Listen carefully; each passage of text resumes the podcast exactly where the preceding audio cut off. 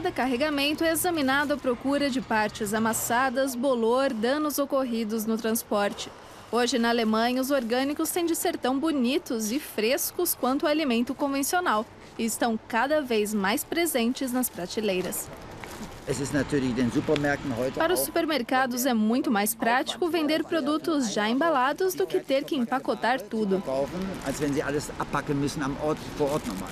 A empresa abastece tanto lojas orgânicas quanto supermercados convencionais. O volume de negócios cresce a cada ano entre 5% e 10%. A distribuidora gostaria de trabalhar apenas com produtos regionais, mas por causa do inverno alemão e dos hábitos dos consumidores, isso é quase impossível. Quando eu era criança, eram vendidas inclusive as batatas que já estavam germinando. Hoje, ninguém quer produtos assim.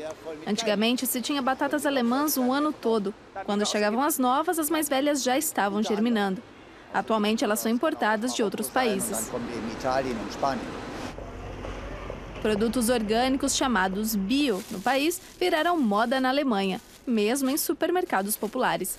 Tudo começou com as maçãs e bananas. Hoje a oferta é imensa. Procuramos aumentar a oferta de artigos orgânicos. Por exemplo, cebola. Antigamente tínhamos só uma variedade e agora temos duas. O mesmo acontece com o pimentão. E estão chegando produtos exóticos, ou seja, queremos expandir cada vez mais nossa oferta. E essas variedades estão disponíveis o ano inteiro para a satisfação do consumidor.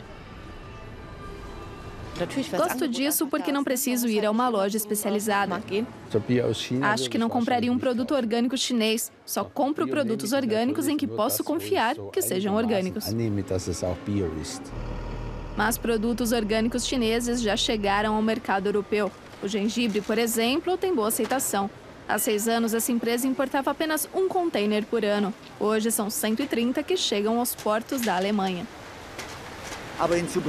Mas esses produtos passam por muitos intermediários e isso exige um bom controle. Muitas vezes, esses países não seguem exatamente as normas europeias.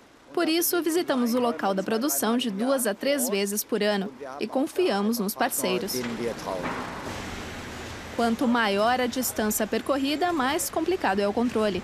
Mas a demanda cresce e por isso as distribuidoras não se importam de trazer pimentões de Israel para atender o mercado alemão no inverno europeu.